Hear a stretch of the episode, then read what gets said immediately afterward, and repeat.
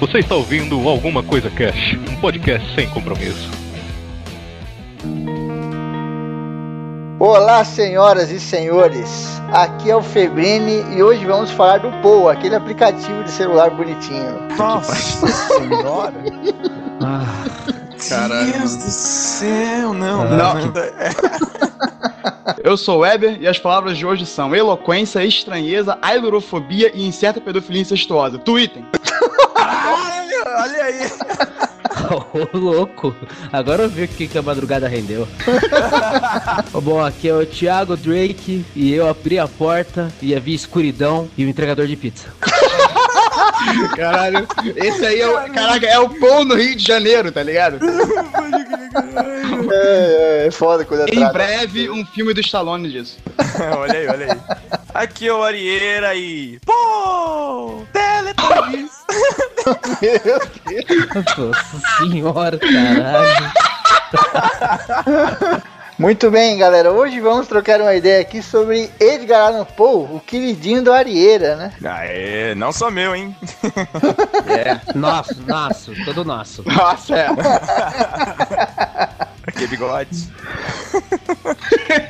Quando a gente podia ter um bigode em paz, né? É, exatamente. O bigode dele saiu de moda no século seguinte, né? Tal de Hitler aí, uma coisa Não, assim. cara, acabou, o, o- acabou. o bigode dele saiu de, de moda no século passado do dele. Bom, hoje temos aqui dois convidados especiais, né? Um deles é o Eber Dantas, né, cara? Pra quem não conhece o Eber Dantas, ele tomava conta do catálogo literário da Skynerd, a falecida Skynerd. Fala um oi aí, Eber. Opa! Não, é oi, não é opa. Primeiro que a, a apresentação é tipo assim, ele fazia algo numa rede moribunda, entendeu? Tipo, Em homenagem ao Alan Poe, porra. Tá, tá tudo Caraca. cara, vez ou outra vocês podem me encontrar no The Geekers, que são um podcast, site de uns colegas meus cariocas aí, também falando de assuntos em geral. E é isso aí, cara. São cariocas, mas são gente boa, é isso que importa. Sabe que os cariocas dominam, você sabe que os cariocas dominam o podcast, né? Só digo isso. E o nosso outro convidado é o Thiago, né, cara? O Thiago é do Renegados Cast. Fala um oi aí, Thiago. Oi. Tá com medo. tá com medo, cara. Oi. E aí, gente, eu sou o Thiago Drake, eu, eu tô no Renegados Cast, ou pelo menos eu acho que eu tô. O Mike disse que eu tô, então eu acredito. E infelizmente ele não pode estar aqui com a gente, né, cara?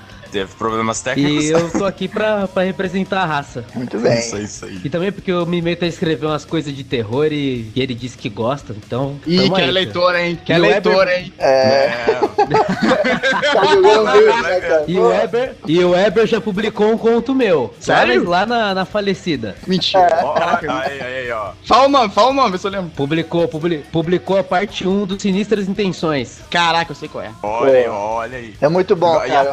Aê, rapaz. O Thiago Eu escreve acho. muito eu bem acho, e eu tal. Procurem a história do Thiago aí, é Nove Dragões, é muito foda. Sacanagem. Bom, a gente vai tocar essa ideia sobre o Poe aí, só depois dos. Recadinhos da galera do Alguma Coisa Cast. Recadinhos. Ronaldo. Ronaldinho. Aê, galera! Quem vai me ajudar hoje aqui na leitura de recadinho é o Caldan e a Kel. Oi, tudo bem?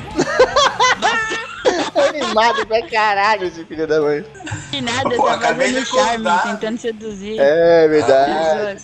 Como se eu conseguisse fazer isso, né? Tudo bem. Ah, muito bem, chegamos aqui à leitura de recadinhos da galera do programa de mentiras, né? Do qual eu só participei porque eu tenho que participar, porque eu nunca minto. Aham. Isso é mentira! então, eu irei ler o e-mail da Cláudia Dugin. Vamos começar? Nossa, já faz 35 anos. Caraca. Já errou tudo. Nossa, já tá no 35. Onde você viu anos ali? Eu tô enrolado aqui. É o nervosismo, me deixa, me deixa. Eu sei que eu não devia ter bebido aquela garrafa de uísque antes de começar o show, mas tudo bem, vamos lá. Meu Deus. Olha aí, né? É isso que as meninas gostam, é isso que as mulheres querem. É, Minha voz de bêbado natural, né? Cai na poça, na mão do palhaço, mas tudo bem. Vou tentar de novo. Nossa, já tá no 35. Caraca. Este deveria ser o 15 e-mail. Peraí, ó. Números ordinários, né, Coelho? muito bom, Caldano, muito bom. Décimo, trigésimo, centésimo, milionésimo. Ah, Décimo trigésimo. Eu enrolei na cabeça. O Tico e Teco não tá funcionando direito hoje. Resistir não tem, não. 35 e meio. Mas minha tia morreu, depois minha outra tia morreu, um tio, um tio, um cachorro, tá, metade da família morreu. O computador quebrou, teve problema de vazamento de água. Tá morando mal, hein, mulher? Inundou a casa inteira, e nem te conta, teve uma invasão de terra, levou um tiro, mas tá viva, eu acho. Ou morreu, não sei agora. Hoje eu evito ao máximo de mentir. Meu Deus. A mentira é um monstro faminto. Ou você o alimenta ou ele te devora. Olha que poético, filosófico até. Alguém com, com propriedade falando aqui. Então eu prefiro os outros animaizinhos de estimação. Eu acabei de imaginar ela com 300 mil gatos, mas tudo bem. Essa daí é a Kelly, a Kelly que mora lá em cima da montanha com os gatos. É, nos usa eles pra fazer barba pra mim. Ganhar, di- ganhar dinheiro. Ó o Javá, ó o Javá. A Link no post. Olha, eu tenho uma de muito boa qualidade. Voltando ao e-mail, que eu me perco muito rápido aqui. Quando eu tinha 17 anos, eu resolvi parar a escola normal e prestar Senai. Voltar para o primeiro ano do colégio. Estudava o dia inteiro e a turma era muito pequena. Somos amigos até hoje, 35 anos depois. Ah, que amizade boa. Acontece que junto com a molecada, estudava também o pessoal do intensivo, que só fazia o técnico. Gente na casa dos 20 e muitos outros de, de outros estados e tal. Eles alugavam apartamento, não era como as repúblicas, não tinha organização nenhuma. E dava festas terças a sextas. Sábado e domingo não tinha, né? Só terça a sexta. Eles Dia de festa, domingo, dia... não. Não, não tem. Não pode. Aqui nesse lugar não. Depois da aula até tarde. Convidava os novinhos. Hum. Olha aí. 16 anos. Olha, eu só tô falando que essas festas só devia ter putaria. Eu falo mesmo que o Pedro falou pra eu não falar assim, mas só tem putaria nessa época. Que é isso, rapaz? Era festa de festas A igreja. Polícia Federal vai É. baixar aqui no cash, não. nas festinhas rolava de tudo, inclusive bebida. aham. Bebida era o de menos. Tinha Xuxa, cara. Tinha criança, 14 anos ali, ó. É. Ah, você acha que não faz merda? Ah, não faz merda. Minha mãe engravidou com 16, não fode. Ok, depois desse ponto, né? Ah, beleza, vai lá. É, Geralmente tinha o que comer, pacote de bolacha, água e sal, para 30, olha que beleza. Nossa, Linda época, que ninguém, A bebida era que ninguém água. tinha telefone. A galera bebida em cerveja, água e sal, acabou. Linda época que ninguém tinha telefone, era só falar pra mãe que fomos estudar na casa da Ana. A Ana aí, o bode expiatório do turno. Tem que ter uma Ana.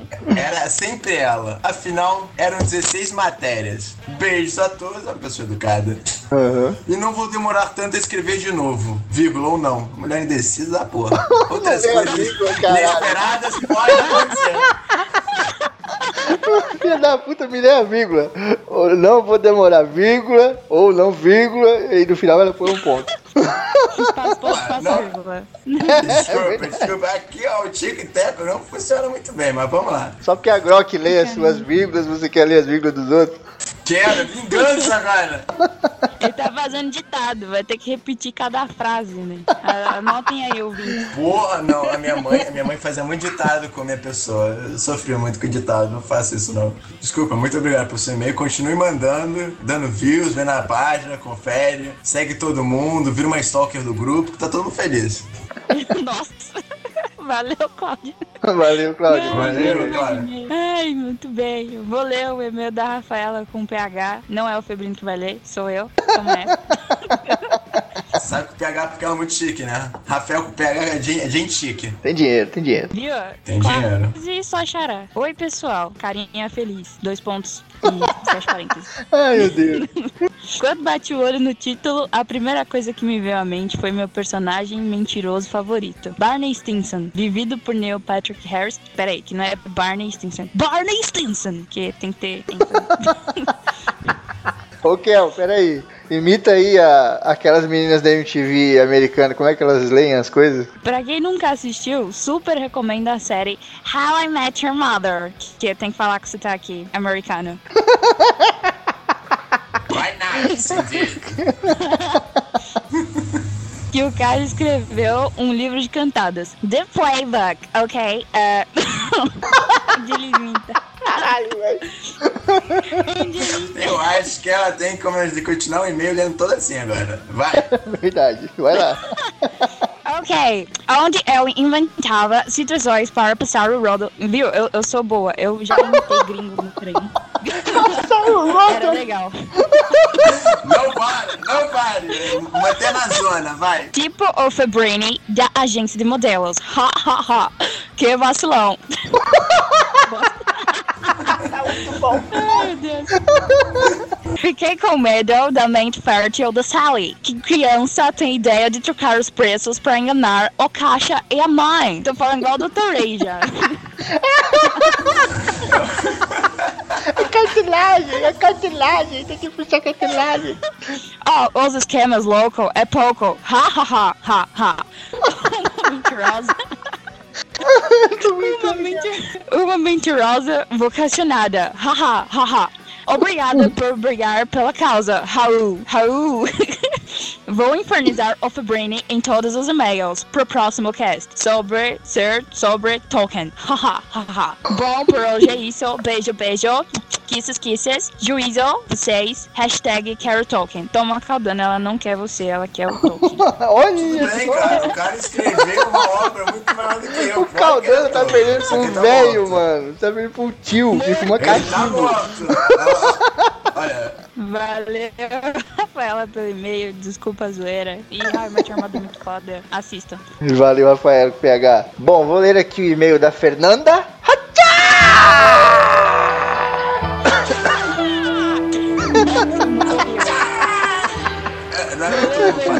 Fernanda Ratai e morreu. no céu se ratar aí, morreu. Ah, ele falou que tava cometendo sepulcro nessa. Lá vai. Aqui é a Fernanda. Agora, por culpa de vocês, quando eu falo, eu escuto. E vem a música oriental de fundo. A senhora tá andando na rua. Ah, ok, que não mandei e-mail para o último cast, por eu não saber nada o que escrever sobre distopia. Minha promessa de um e-mail por cast não é mentira. Olha aí, será? Senhor editor, não conheço esse cara, mas vamos lá. Você está me dando medo. é um assassino e mentiroso. Falta mais o que para os ouvintes descobrirem? Como assim, cara? Eu sou um anjo. Assassino, sacanagem. Cada dia eu acho a Luanda mais fofa. Não consigo imaginar essa fofura contando alguma mentira para ganhar ou fugir de alguma coisa errada. Hum. Oh, que bonitinho, que fofinho. Tô peraí. Mas como eu já falei no primeiro e-mail, não julgo o livro pela capa. Olha aí. Um cast, um amor para o calda doce, para os apaixonadas ou apaixonados por ele. Amor sem preconceito, Caldana. né? Pode esquecer cavalo também, né? É verdade, o Raul já colocou cavalo na área, né? Caldana, é chega de desilusão. Caldana, chega de desilusão amorosa, porque o amor está no ar. Olha aí. A mãe da Kelly em participação especial foi de rachar de rir. E meio curto, até o próximo cast. Foi mesmo, cara. Mas foi a, a mãe do Febrini que participou. É, mas deixa ela acreditar que foi a sua. Obrigado, Fernanda. Obrigado, Fernando. Pelo e-mail. Final. Não sei. Valeu, Fernanda. Tem que falar, tem que Fernanda falar. o quê? Fernanda. É o quê? É o quê? Agora eu vou ler o e-mail do Adrian. Tipo bolacha? É Tipo a bolacha, sei lá. Não, peraí. Caraca, Nossa. ele mandou e-mail gigante. Tem bolacha chamada Adria? Eu não sabia bo- disso. Isso é novidade. É uma silêncio. marca fazendo um jabá gratuito aqui. Pode, pode isso não. Tá ganhando dinheiro ou tá ganhando dinheiro? O único jabá que ele pode fazer é do Barba, Kelene e da livraria. Que é onde, Febrini?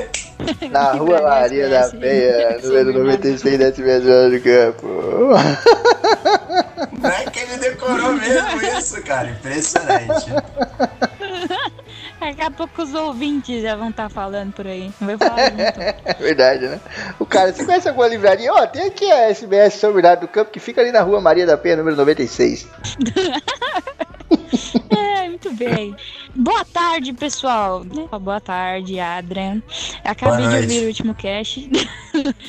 Acabei de ouvir o último cast e dei muita risada. Sobre o cast de Harry Potter, tipo, nossa, acabei de ver.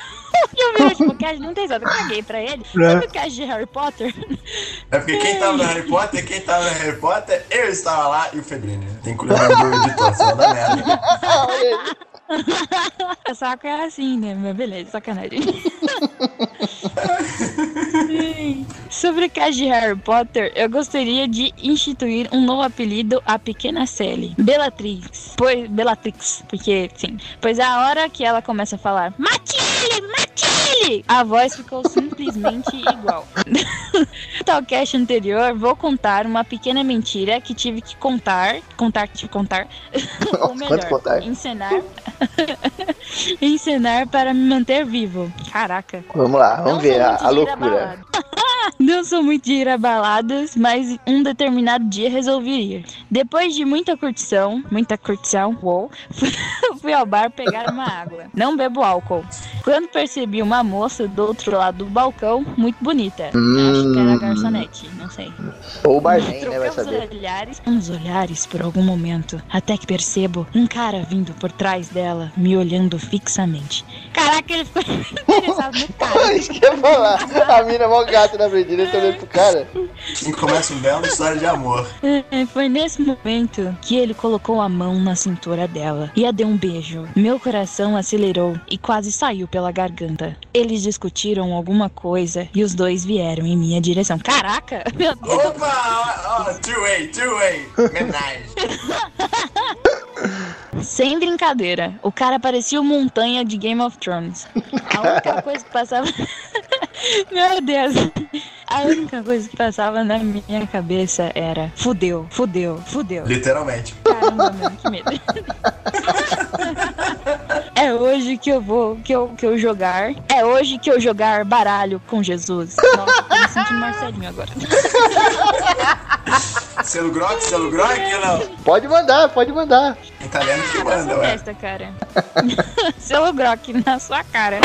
Quando o cara chegou e perguntou para mim: E aí, perdeu alguma coisa na minha namorada? Veste. Veste. Eu partia pra porrada, mesmo estando errado. Foda-se.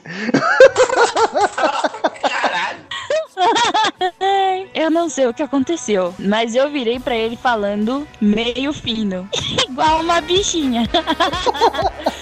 Uhum. Estava olhando aquele lindo batom vermelho que ela está usando.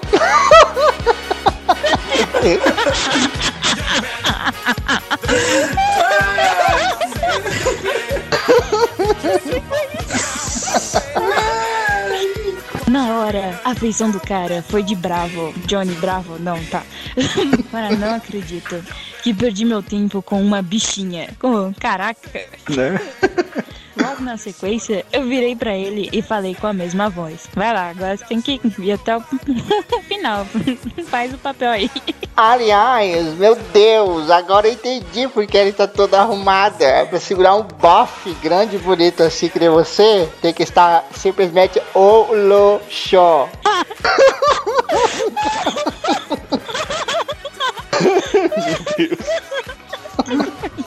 O cara. O cara ficou extremamente Ele me pediu desculpa dizendo que tinha entendido errado. Me deu as costas e foi embora. Nesse momento só pensei em uma coisa: ir embora daquele lugar antes que o cara resolvesse arrancar meus dentes com o soco. Ou não, né? Vai saber. Eu pensei que ele tava pensando no batom vermelho, mas tudo bem. Verdade. Nunca vi a morte tão de perto quanto nesse dia, mas não tive escolha e tive que fazer uma encenação. Valeu, Valeu, Adrian, que virou Adriana nesse dia. Muito bom. Você Valeu, sabe que Adriana, Eu só vou chamar ele de Adriana agora, né? Já era, já era. Valeu, Adriana. É, Muito, muito bom seu e-mail. Reclama pelo apelido com a Kelly, né? Com ela que deu. Eu só queria fazer uma pergunta pra ele, cara. Adriana, onde está a rapaziada? Meu Deus do céu. Não. Eu não entendi. Eu não entendi o que, que é isso. Depois joga no Google, Adriano e a rapaziada. Meu Deus. Adriano. Ah, Deus do céu. E no último cast tivemos aí a nossa manifestação úmida, né? A hashtag Caldana Te Quiero. Olha lá, dizem que Não é- foi. Não é assim. É assim. Hashtag Caldana Te Quiero. Tá ligado? Que dizer. Caralho, imaginei aquela de bigode agora, igual a novela mexicana. Ai, ai. E a gente recebeu aqui mais um e-mail, né? Lê aí, Caldana, agora. Eu fui chamado especialmente pra isso. Eu não vim pra ler os e-mails, eu vim pra ler os e-mails dessa hashtag que está mudando minha vida. E só não responder consegue uma sair coisa. na rua. Não, não consigo. Não paga mais o pão na padaria, né? Mim. É, não, é, não. Sai na rua, joga calcinha pra mim, as, as mulheres gritam. Mas é um de popstar agora, desculpe. E só pra te falar uma coisa, Febrini, sem preconceito nenhum, mas eu gosto de mulher, cavalo, não, nem ouro, nem sem tal.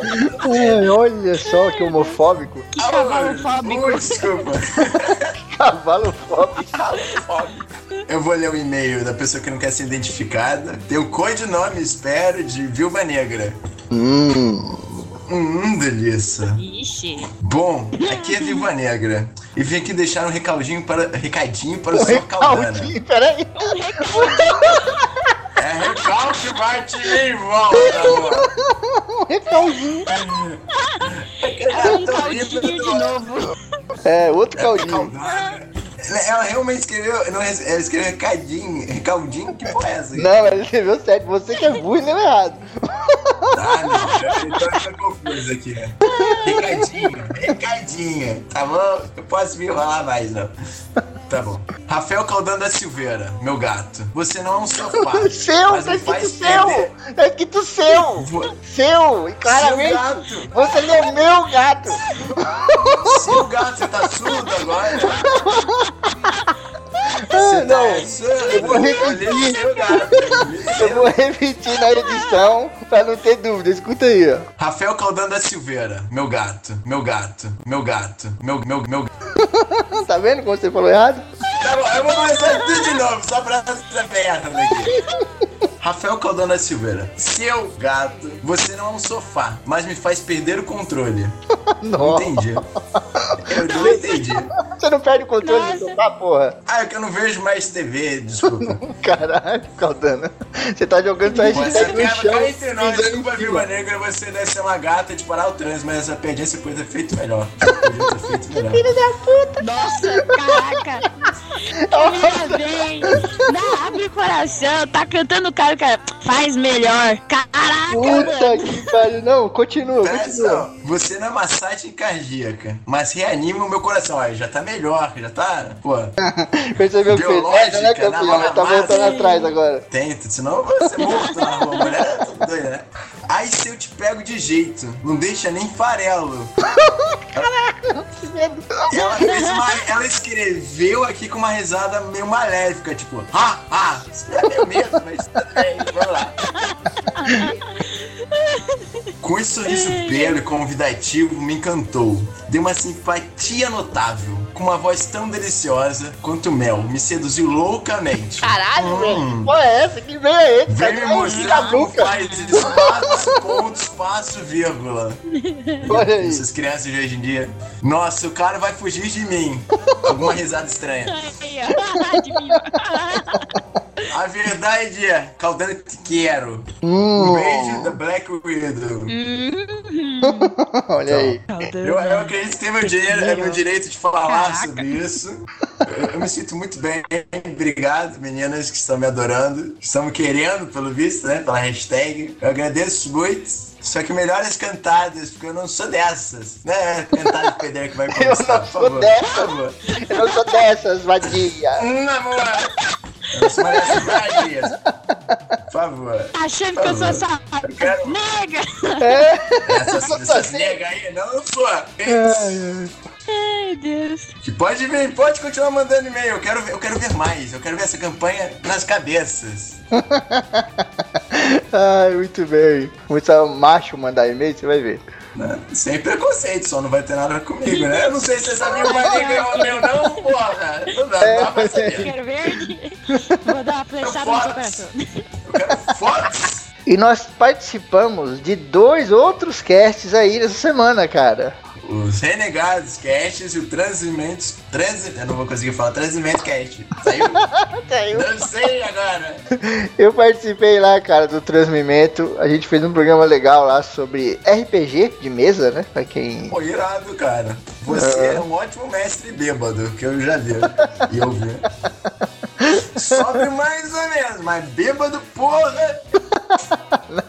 A gente fez um programa lá e tal, os caras me convidaram. Valeu aí o Jorge e tal, os meninos lá do Transmimento. Vai ter o link aí no post. A Luanda participou com os Renegados no, no cast sobre rock. Muito legal, cara. Olha o ACC espalhando por aí. Eu soube que ela que fez o cast, ó. Ninguém falou nada, só ela, porque a Luanda gosta de falar, mas vamos lá. Verdade, galera ficou só assistindo. né? Exatamente. É, só- Então, a galera, a galera falou que quer deixar eu falar, porque é só lembrar do cast do Rock Nacional também da CC, olha que beleza. É, Muito bem, galera. Valeu aí o convite pessoal, vai ter o link aí no post. E vamos agora pro cast do Alan Poe. Quando eu perguntei pro Caldana se ele conhecia Alan Poe, ele falou: Putz, é muito bom, eu quase comprei um livro uma vez. Desco- é a obra completa!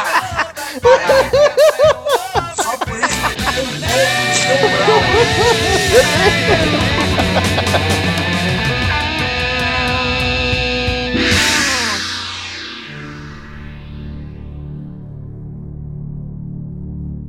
Bom, então como vamos começar aqui falando um pouquinho da vida do, do Paul aí. Não, não é o do Teletubbies, nem o, o aplicativo, Ah, nem a, a outra piadinha do Weber que eu ainda não sei qual que é.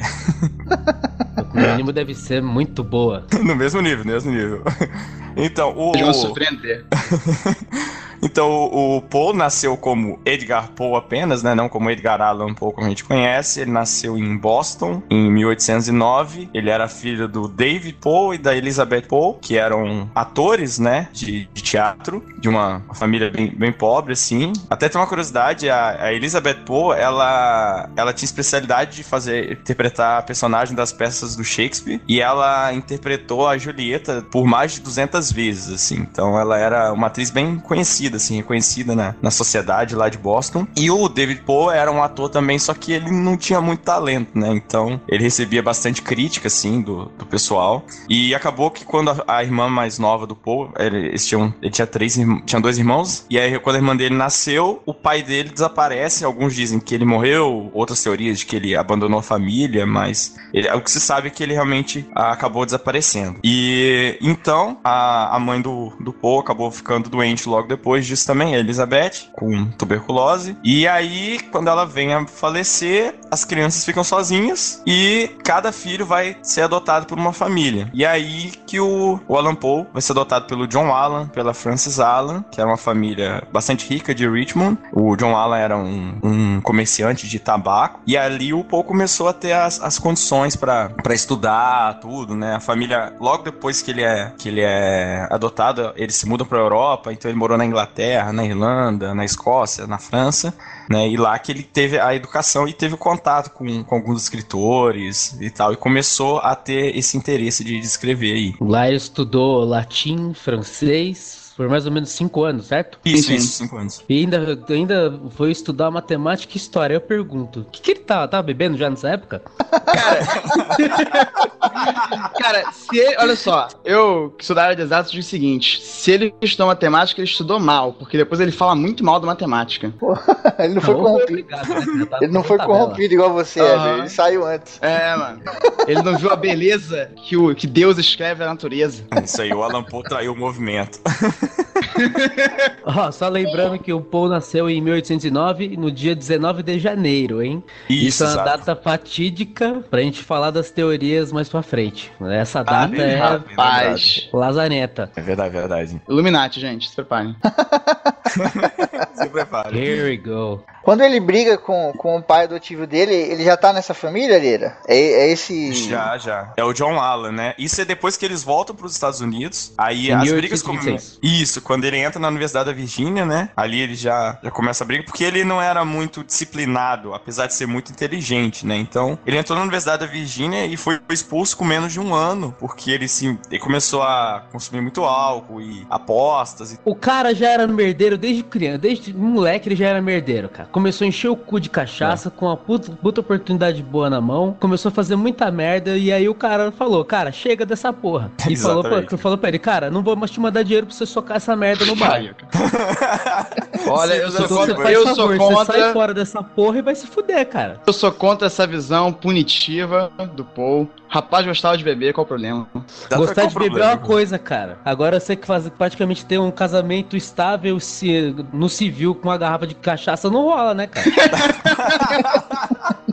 Hoje em dia, quando o Paul dá trabalho, o pessoal só para de dar banho nele, dar comida, né, cara? Ele- Putz, ele, ele insiste na piada, cara. Ele insiste. Nossa, mano, merda. puta que pariu. Inclusive, eu tô jogando Paul aqui enquanto eu tô gravando. Foda-se. Não, homenagem.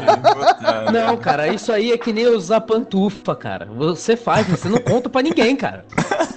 Não, o que eu ia falar, eu não sei o que é pior. O cara falar que não tá ligando pro cash ou ele tá jogando Paul, cara. Eu não sei o que é pior nessa situação.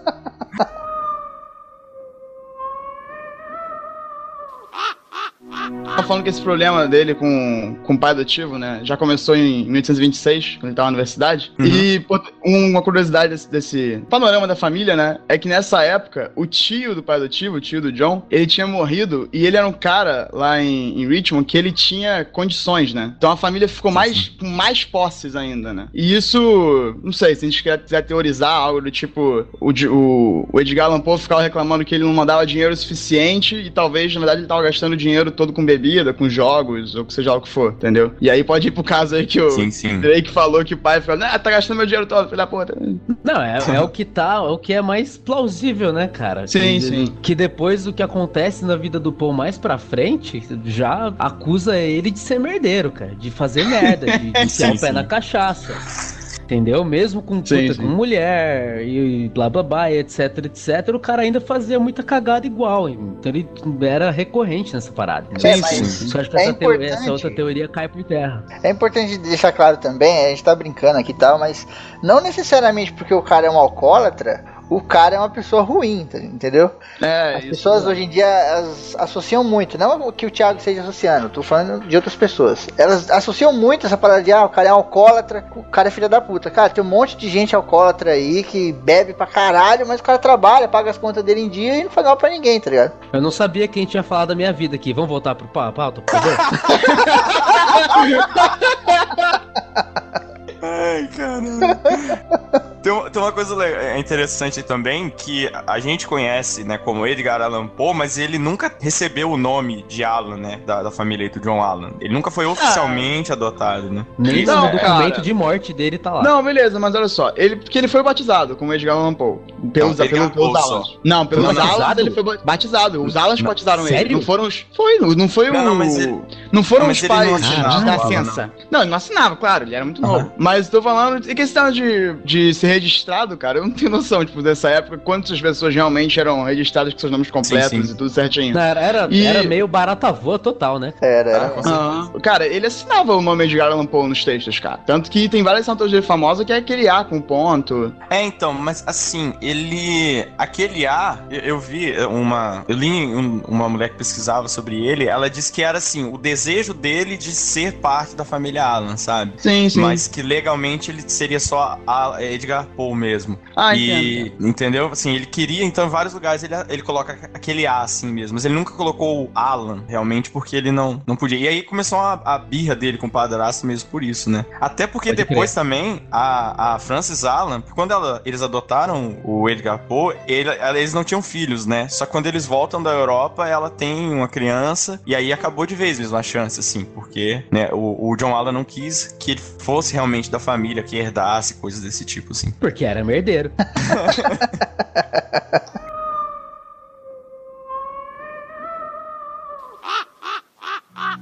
Bom, Aí, em 1827, o, o Poe ele acabou se alistando nas Forças Armadas, usando o nome de Edgar A. Perry, né? E ele ficou lá durante dois anos. Não, peraí. E- Você vê que Sim. a parada era bem aquilo que o Herbert falou, era bem bagunçado, né?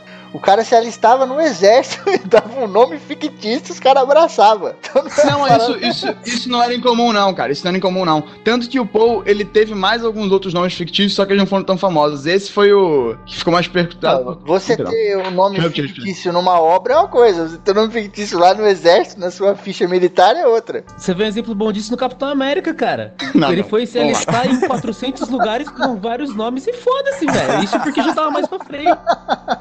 Cara, mas assim, Nessa época não era, não tinha muito controle, não, cara. não existia essa grande fidelidade de tipo, ah, está registrado, entendeu? Claro que pessoas mais importantes deviam ter essa atenção maior, mas ele era filho de pessoas pobres, Sim. o pai não gostava dele, questão. É, é isso mesmo. É, o negócio era, era bagunçadíssimo nessa época aí, cara. Tá certíssimo. Não pode levar muito a sério esses registros, não, mano. E foi nessa época aí que ele se alistou, em 1827, que ele lançou já o primeiro livro dele, né? Que era o Tamerlane and Other Foi nessa época aí, então, que ele já tava realmente produzindo ó, alguma coisa aí. E não botou o nome dele, né? Não, não colocou exatamente. Ele assinou como, caraca, vai ser muito escroto falar esse português, um bostoniano, assim, um bostonano. alguém de Boston. Como é que é em português alguém de Boston? Bostoniano, alguma coisa assim. que é. Bostoniano. A Bostonian. Basicamente, pra falar o que ele fez no exército, cara, ele só foi pro exército porque ele não tinha dinheiro, não sabia fazer porra nenhuma e tinha tomado um pé na bunda do, do pai dele financeiramente. Uhum. Então foi o único lugar pra onde conseguiu ir, cara. É verdade, Ele deu verdade. sorte ainda e chegou ao rank de, de segundo, segundo sargento, se eu não me engano. É, É era o rank mais alto que o, né, esses, ca- esses cadetes livres, né, assim dizer, que eram, que entravam Isso. livremente e podiam, podiam atingir, né? Isso, isso, exatamente. Ele Exatamente. conseguiu ainda chegar num, num postinho ainda, né? Ainda maior do que o, do que o normal, do que a gente poderia esperar do, né? Merdeiro. Aham. Né? Cara- ir bem. Falando aí do merdeiro e o pai não gostava, eu tô pensando, cara, o Alan Poe era tipo o Bolton lá, tá ligado? A diferença é que o Bolton, o pai dele passa a mão na cabeça, né, cara? É, é, depois, depois foi, foi, verdade.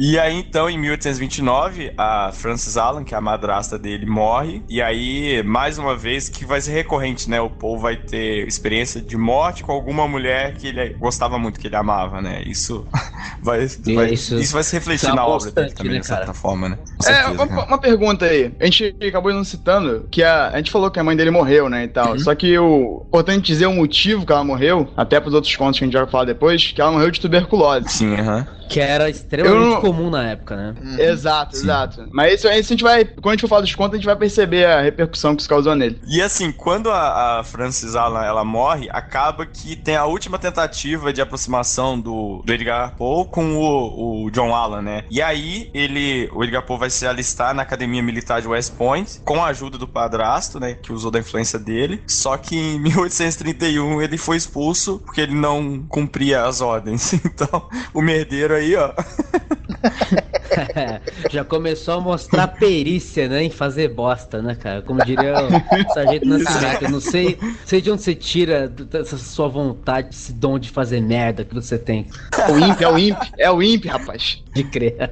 Então, em 29 ainda, quando ele conseguiu o consentimento lá do John Allen pra poder sair do exército, né, que ele precisava do pai pra dispensar ele do exército, Uhum. ele volta a Baltimore, né, onde, onde estava, eles estavam residindo, pra encontrar a tia dele, né, e a prima, que estavam em situação de luto, né, por causa do pai. E nesse interim, ele conseguiu que os cadetes lá do batalhão, não sei, do regimento dele, do exército, financiassem, né, a cada um um pouquinho um novo conjunto de poemas dele, né, que foi o Al-Araf, Tam Tamerlane and Minor Poem- Poems. É, e aí, assim, depois da, da que ele vai ser expulso da, da academia em West Point, aí, aí o padrasto rompe de vez com ele, né? Tipo, agora não, agora você cagou de vez, foi expulso, eu confiei em você, E aí ele realmente. Eles nem se falaram mais depois disso. É, e tem a rixa também aí de que o padrasto se casou de novo, né? Em 1830 ele se casou de novo. Isso, isso. E o Paul ficava puto que ele tinha filhos de outros que fora do casamento, né? Fora do primeiro casamento. Uhum. Aí isso agregava mais ao fato de que, não sei, talvez ele se sentia um bastardo, entendeu? É provável, provável, né? E é bom falar que o John Allan morreu, né, em, em 34, se eu não me engano. E o, e o 34, Edgar, isso. Foi 34. logicamente, ficou fora do testamento, né? É, porra. Uhum. Brigou, aí brigou, né? Não ganhou um puto. E aí ele ficou realmente com nada. Ficou fudido, ficou sem nada mesmo.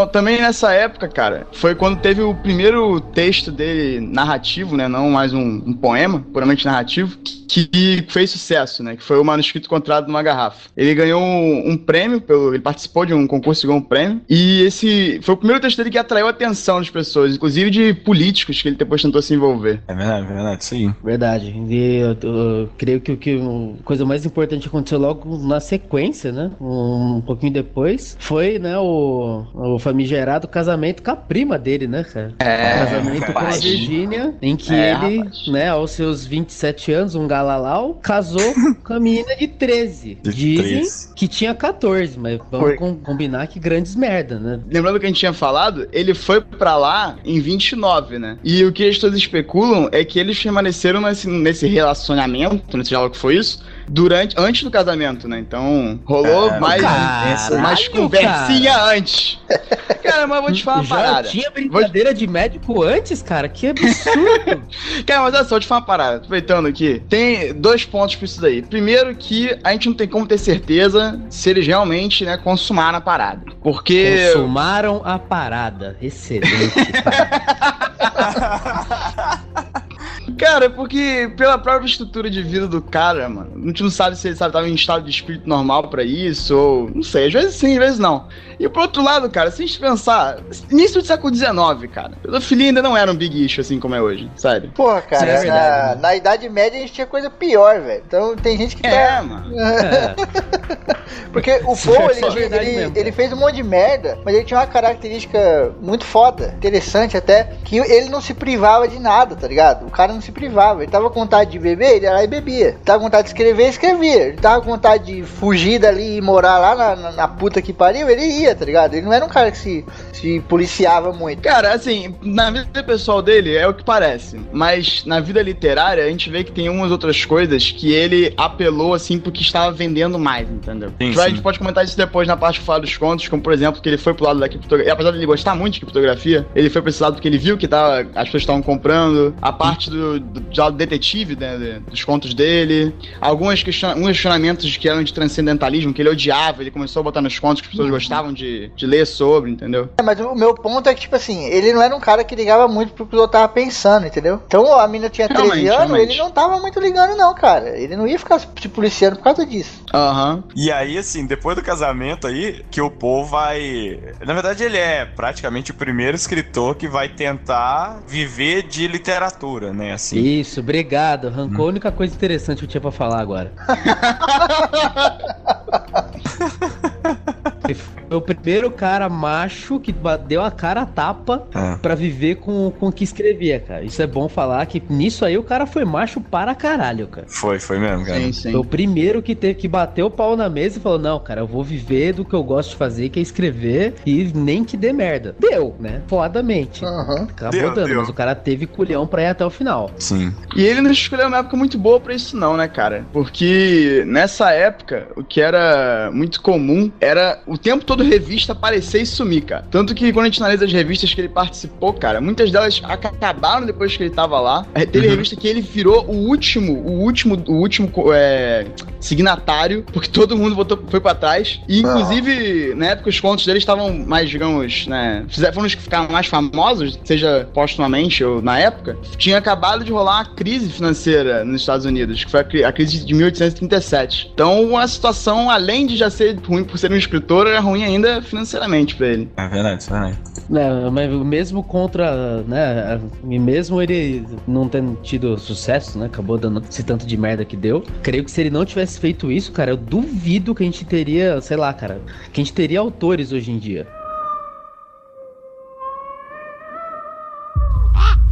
Ele foi pra Nova York, né, e escreveu o- a narrativa de Arthur Gordon Pym, que, puta, deu nada. Voltou nem 50 centavos pro bolso dele. Aí ele vazou, vazou pra Filadélfia, onde ele acabou escrevendo Ligeia e o Palácio Assombrado, que eu fiz favor de não, de não colocar em dia também, que é, é, é um poema. Não, o Ligé é é chato. Ligé é caralho. chato. É. Ele é até Não, aterrorizante, cara. mas ele é chato. Porra, tá meu preferido. Não, cara, A não. gente vai chegar aqui na, na alma do Edgar Allan Poe e aí eu vou falar do Gato Preto. Beleza.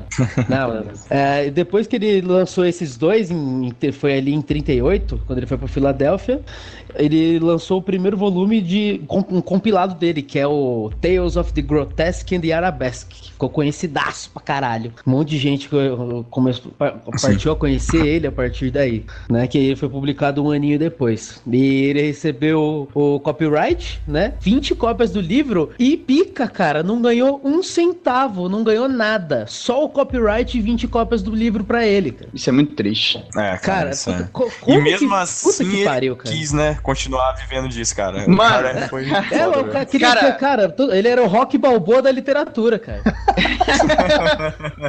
Cara, você tá falando dele- dessa parte dele não ter ganhado nada. É porque ele realmente ele só ficou famoso como ele é hoje depois que ele morreu. Cara, sabe quanto que ele recebeu pelo Raven, cara? Ele recebeu 9 dólares. 9 dólares, cara. É. Caralho, cara, cara, puta, no máximo ele comia no McDonald's e mal ainda. Pegar o McLanche feliz. Mas você puxou um outro ponto também que é importante dessa época, cara, que é a questão de copyright, mano. Que acontecia muito desses editores americanos, eles pegarem autores estrangeiros e ficarem refazendo ou copiando os trabalhos deles e vendendo. Porque não tinha um sistema de, de auditoria, né, de copyright muito funcional ainda. E isso estimulava muito novos escritores, né? Porque o cara vai, Bem pô, que, que eu vou. Por que, que eu vou ler? Por que, que eu vou pegar esse merda aqui de, de Baltimore se eu posso pegar um fodão do século XVI da Inglaterra, entendeu? E copiar. Esses pseudônimos aí também causavam problema pra caramba, cara. O próprio Paulo Coelho, quando ele trabalhava na revista de ufologia lá, ele publicava uma par de matéria com um nome fictício, né? E aí ninguém existia, os caras roubavam a matéria dele, registravam e ele não ganhava porra nenhuma. O cara chegava Não, lá e era ah, tá no da nome ditadura, do... né, velho? É, mais ou menos. Ali ele, ele colocava mais aqui- aquele monte de nome pra parecer que a revista tinha muita gente, que não tinha ninguém na revista. Acho que era ele e mais dois. que é 30 Ah, colunistas pode na crer, revista. pode crer. Eu, eu confundi, eu confundi, é verdade. Era pra dar volume na parada, né, cara? É, e Era meio nego na roubava, cueca né, a parada. É, nego roubava até umas horas. Isso aí que o Weber falou é, é bem verdade mesmo. Não, não, pode crer, cara. É colocar duas meias na cueca pra ir pra praia, cara. Igualzinho. Caralho, cara.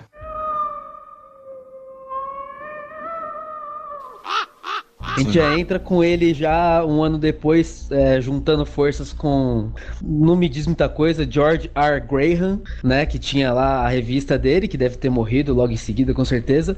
Onde ele, né, colocou a primeira história de detetive dele pro mundo ver, cara. Assassinatos no Room Morgue. Poucamente foda, nem um pouquinho foda. Nossa, é muito bom, porcaria. bom, É cara. maneiro mesmo, maneiro mesmo. É, nossa, e é aí? um bagulho Abraço, incrível. Conan Doyle. É, abraço também a Agatha Beijo, Conan Christie. Doyle. É, é. O Poirê, né? O Po- Poirê, né? Não é esse nome dele? Poirot, Poirot. Poirô, isso. E, é- e é bem isso, né, cara? O, o Sherlock Holmes, o Poirot, que são até mais conhecidos do que o Dupin, que é o, o, detetive do É, Alan Poe, foram inspirados no, Dupin, né, cara? Foi totalmente, mano. Também. E, assim, não, obviamente eles vão reduzir o trabalho dos caras também, né? Mas. Sim, claro, claro. É porque o, o Poe ele ficou eternizado nesse ponto aí da literatura de suspense detetive, né? De criar o primeiro herói detetive, né? Da modernidade, entendeu? Obviamente deve ter tido outros, mas foi o que ficou famoso. E esses caras, o Conan Doyle, a Agatha Christie, eles leram, né? Usaram ele como fonte pra criar seus personagens, seus contextos, etc.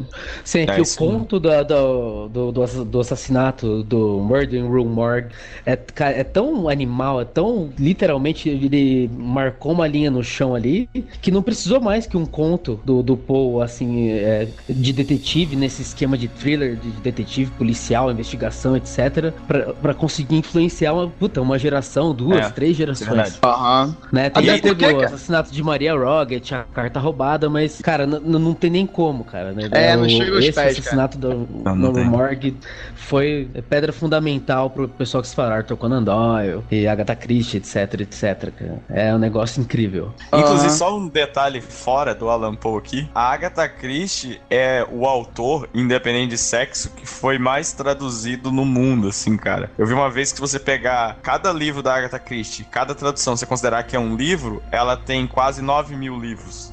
Cara, é foda. Caraca, velho. Foda, velho. O segundo da lista é o Stephen King, que, tem- que teria 4 mil, sabe? Tipo, ela é, é uma, é uma vantagem absurda, assim, de quanto que ela Caralho. foi mais traduzida, cara. É foda. O Asimov não tá nessa onda, não? Porque ele escreveu pra caralho também. Então, cara, eu vi a lista de 10, assim, sabe? Mas eu acho que os imóveis não tava, não, cara. Uhum. Não, mas Asimov também tem Mas é conto que eu acho que uma é, página, tipo, né, do- cara? do quanto foi traduzido mesmo, né? Acho que é um conto de uma página e traduz em 100 idiomas, pronto, 100 livros. Então, nessa época, a gente teve os- as principais obras do Alan Poe aí, que a gente vai falar mais um pouquinho delas mais pra frente. E, e aí ele lançou o, o The Raven, né? Que é o, o Corvo na tradução. E logo depois que ele lança o Corvo, a mulher dele Dois morreu. anos depois, dois anos depois. Dois anos depois, é. Guar- de tuberculose, guardem esse né, cara? dois, guardem esse dois. Caraca, Sai mano. O tudo- maluco, tudo maluco aqui vai trazer numerologia, vai trazer tudo, mano. Memética. Vendo. Cara, sério, eu, eu tenho aqui, ó, só sobre o The Raven, cara, eu fiquei duas horas e pouco ontem fazendo pesquisa, cara. Cara, tem muita coisa mesmo. E assim, aqui é bom lembrar também aquilo que o, o Weber tinha comentado aí, que então nessa época o Paul começou a colocar nas histórias dele alguns temas que ele não gostava muito, né? Então, ele, geralmente porque isso aí, ele tava precisando de dinheiro, então ele acabava escrevendo sobre algumas coisas que estavam na moda, entendeu?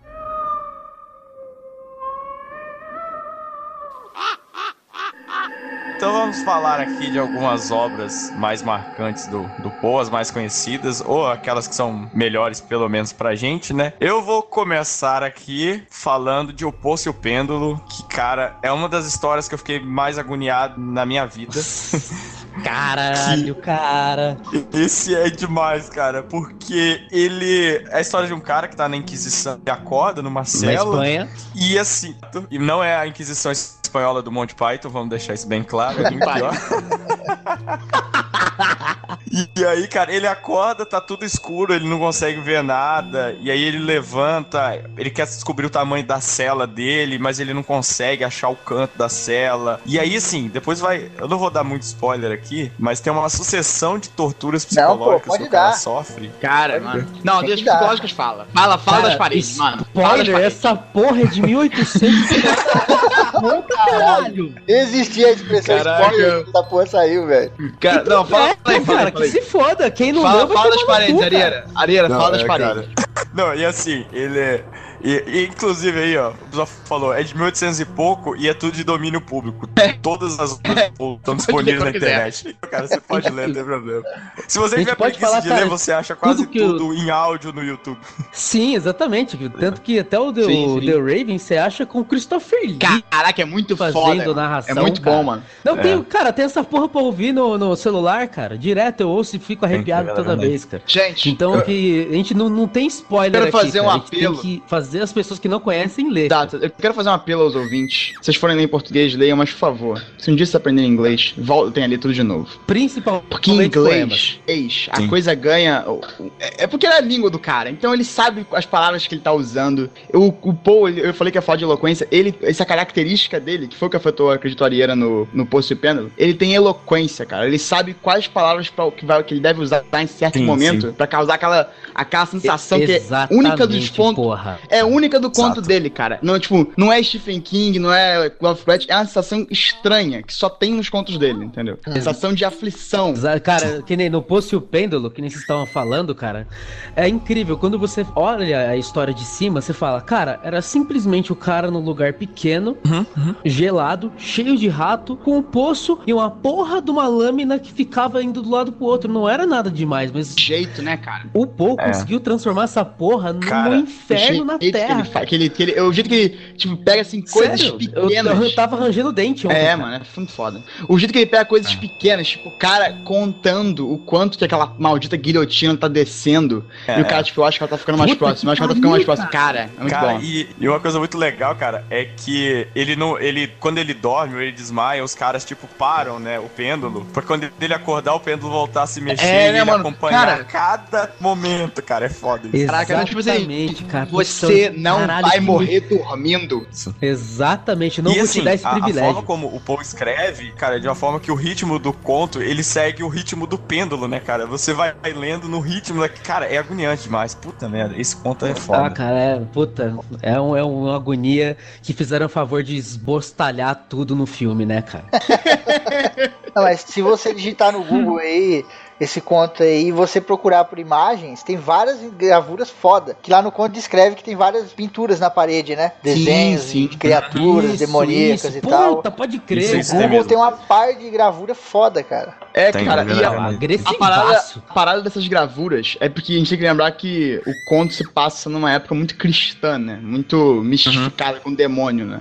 Então, elas eram feitas de tal forma que só depois que você tivesse muito tempo na escuridão, o seu olho ia acostumando e vendo, cara. Então, o cara, ele passou vários dias lá e ele não percebeu. E quando ele já tava na merda, na beira da loucura, que a parada descendo pra matar ele, ele começou a ver os demônios na parede, começou a ver coisas horríveis.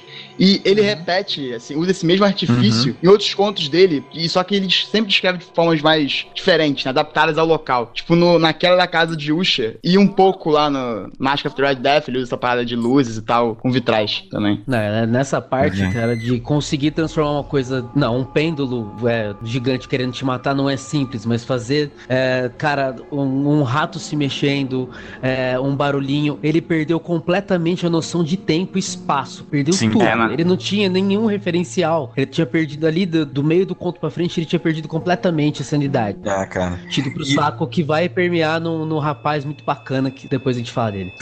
Não, e assim, é uma coisa legal desse conto, porque você tem o pêndulo aí, você tem a escuridão, aquela coisa, quando ele começa, ele não tem a mínima noção de onde ele tá, o tamanho da cela. Aí você tem fogo, a parede que se move, você tem rato. Cara, em algum momento a pessoa que estiver lendo o conto vai ficar nervoso com alguma daquelas coisas que o cara tá passando, sabe? Sim, sim. Não tem como ler o conto fala, e cara, ficar pelo amor de boa, Deus, assim. morre logo, caralho. É, cara, é foda. Você tinha falado, Alieira, que é muito importante tentar ler cada conto dele de uma vez só. Porque pra você, né, não, não perder a, o, o estímulo, né, o contexto do, do que tá acontecendo, você não esquecer, Sim, sim. ficar recente na sua memória, tudo que o cara passou até o final. Não, também vamos, vamos combinar. É um conto, vai. Uma É, cagadinha dá pra ler? Porra, não Dá, pode. dá, dá. Pô, eu que sou um cara que conheço o Alan Poe há pouco tempo, me interessei até por causa do Arieira.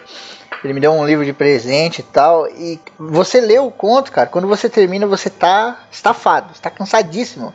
Mas não é porque É, o conto é, é- é longo, não, cara, porque é, sei lá, é tenso, sabe? Cara, Tem eu li mexe o... psicológico, né, cara? É, eu li o Gato Preto, quando eu terminei, cara, eu tava, caraca, que porra, é? fechei o livro assim, falei, nossa, cara, mas eu corri a É, maratona. Exatamente, puta, cara, você termina o bagulho, você- tá cagado, você caralho, cara. É, uma, é tipo uma violência psicológica muito, muito forte. É, é cara, uma que você não apneia encontra em qualquer você canto. faz de 10 minutos ali, cara. Você para de respirar quando você começa e você volta a respirar quando você vê o ponto final. O Gato Preto foi um conto que quando eu bati o olho no, no livro que o Ariana me deu, né? Histórias Extraordinárias, do Alan Poe. Eu já bati o olho naquele conto e falei, não, cara, foda-se esse livro, eu quero ler esse conto primeiro.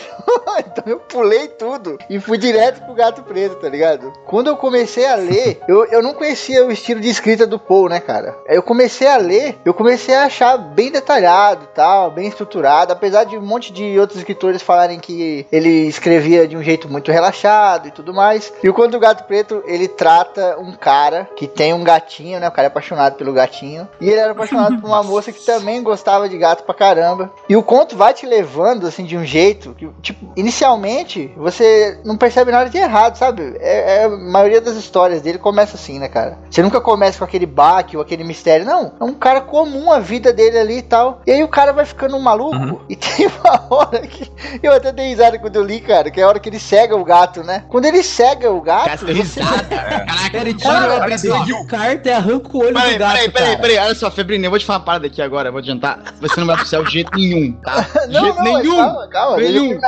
Se eu pôr no contexto, vocês vão entender.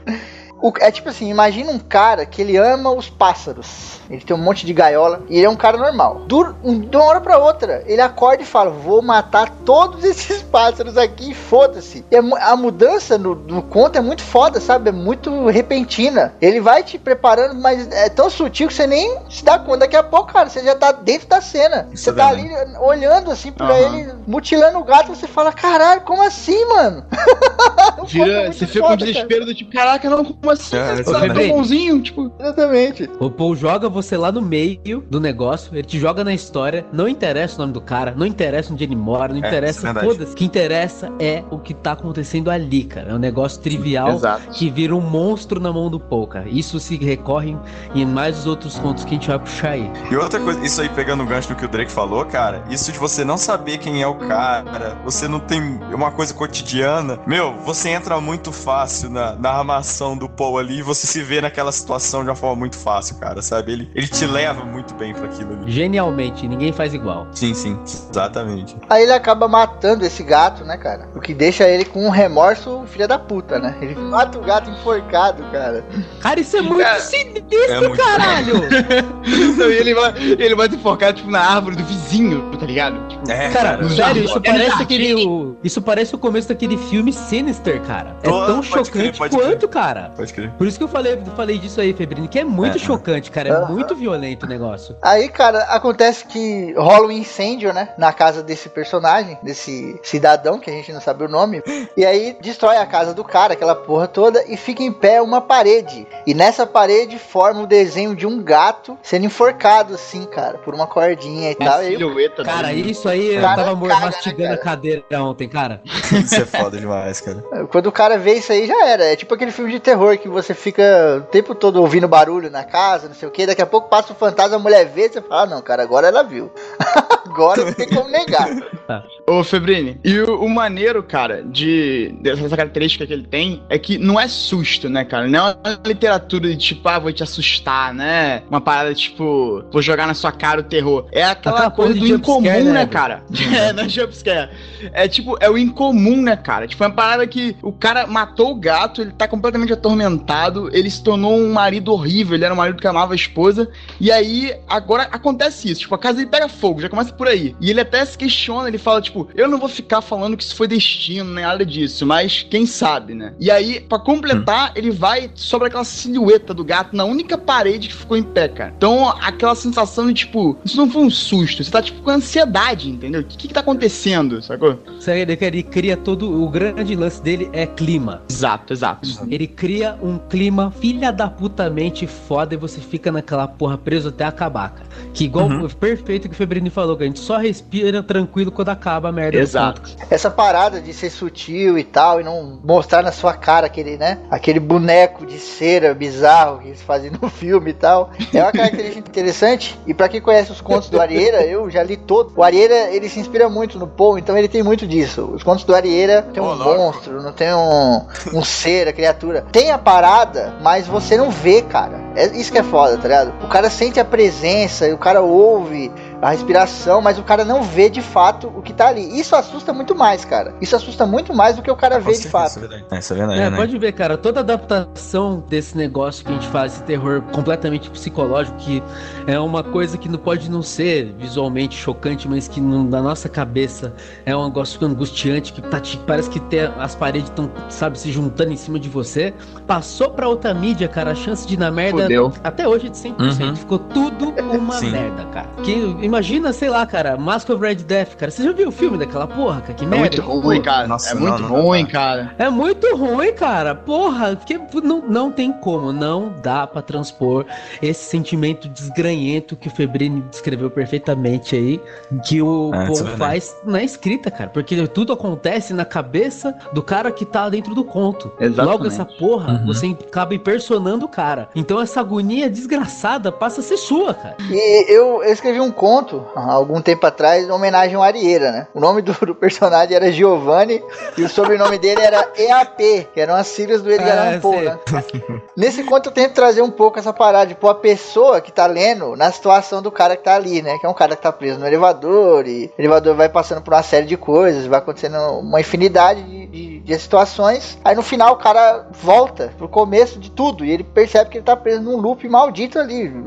Morreu e tá ali, né? A alma dele tá naquela parada. Isso aí que o Thiago falou é bem essa pegada mesmo. Quando você põe o leitor lá dentro, cara. eu- quando eu li o Gato Preto, eu tava lá na casa, velho. Quando pegou fogo, eu tava lá olhando, tá ligado? Isso é muito foda, É cara. verdade. É um bagulho único, cara. Não, e assim, o, em filme é, é complicado que você adaptar, mas tem gente que faz bem. Eu, eu lembro, cara, assim, eu, eu tenho pra mim o bebê de Rosemary, acho que todo mundo aqui assistiu. A Boa, última garoto. cena, cara. Cara, não aparece o bebê, Não. sabe? A câmera vai indo, vai indo, e, e Exatamente. acabou, cara.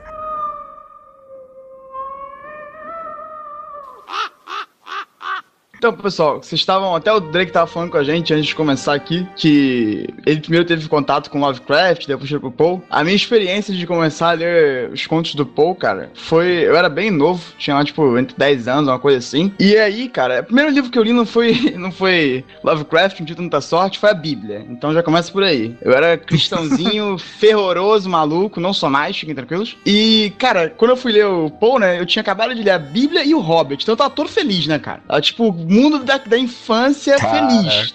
Cara, aí o primeiro conto que eu li, que é o meu preferido, foi o William Wilson. Cara, Puta, esse é muito a, foda. a, fel- Foda. Cara, eu li, eu li três seguidos. Calma, André, que eu não vou, falar, não vou falar o que você quer dizer. Eu li William Wilson, O Gato Preto e O Coração do Ator. Cara, a infância, aquela, sabe aquela felicidade pueril? Aquilo, cara, imediatamente eu vi. O mundo não é assim, cara.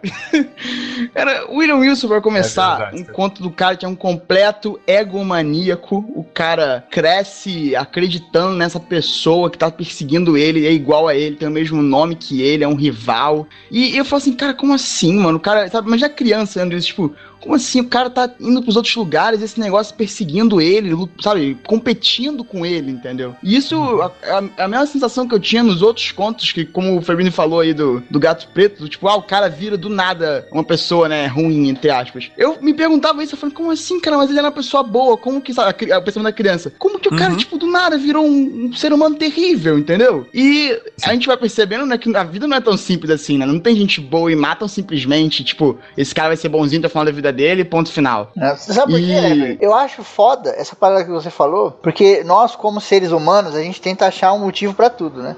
A gente tenta explicar tudo. Quando você Uhum. vê o cara bonzinho virando um matador, como exemplo, você tende a tentar entender por que, que tá acontecendo aquilo. Quando você não consegue essa resposta, quando essa resposta não vem, você vai ficando angustiado, sabe? Você vai ficando agoniado, cara. Você vai ficando frustrado. E essa parada que é foda. O, o É, conto te deixa é nessa assim, tensão, cara. né? É, cara, ele deixa você naquela, pô. Exatamente. Tenta descobrir o que é, vou te dando pista e você não consegue, cara. Isso vai te deixando maluco. Mas é é dar Exatamente. pista mesmo, é pra te deixar perdido, cara. Falar, a- as É. pessoas. po- Você quer um exemplo é, simples disso? Coringa, cara. Teve um dia ruim, pronto, ficou louco e foda-se, acabou, cara. Exatamente, Explicando, né? explicando, a pessoa pirou, cara. Pessoas piram, sabe? Uhum. Todo mundo aqui já deve ter tido um dia que deu vontade de fazer uma loucura, de deu vontade de dar um soco na parede, o cacete. Mas tem gente que vai do zero ao, ao 100, cara. Tem gente que um Uhum. dia tem um breakdown, chega em casa e mata a família. E é isso, É, cara. ele passa isso pra você em quatro páginas. Isso que me deixa louco. Exatamente. Quatro páginas, e- cara. E agora aqui, pegando o gancho aqui que o Drake falou, mais uma característica do Paul é que ele dizia que você tinha que cortar tudo que tivesse na sua história e que se você tirasse não fizesse falta, assim. Então, os contos dele vão direto ao ponto, assim, sabe? E, é, e ele trabalha muito bem, mas indo ali direto, não tem nada sobrando, Sim, sabe? sim. Na história. Exatamente, cara. O grande lance é, é que ó, o coração do ator é muito simples. Ele conta a história de um cara que não tem nome, não sei quando, nem onde, nem nada, que tem lá o, o avô dele, tem um velho no, no- na história, e, e ele se tem uma relação boa, tá tudo beleza, tá tudo legal. De repente o maluco fica puto porque o olho do cara não, não deixa ele feliz. Fala, cara, não curte seu olho. A loucura, né? Velho, Esse- não curte seu olho. É. É Mano, natural, Eu vou te tipo, matar é do seu olho, maluco. Exato. E tudo na cabeça dele. Ele planeja o plano. Ele tem tem o plano perfeito, ele vai executa o plano com perfeição, né? Mata o maluco, fode a Mariola e quando a polícia vem, porque ouviu um grito, caralho, não sei o que, ele fala, cara, tô perfeito, tô tranquilo, tô beleza, tal e tudo mais. De repente, cara, o cara mesmo, isso aí eu digo em dois parágrafos, ele mesmo tem um breakdown, ele não aguenta e ele não aguenta mais e ele tá ouvindo aquele coração bater e vai ficando alto e vai ficando mais alto e o pessoal tá ali tranquilo, porque acha que o cara não fez nada, tá tudo perfeito, tá tudo ótimo e o cara surta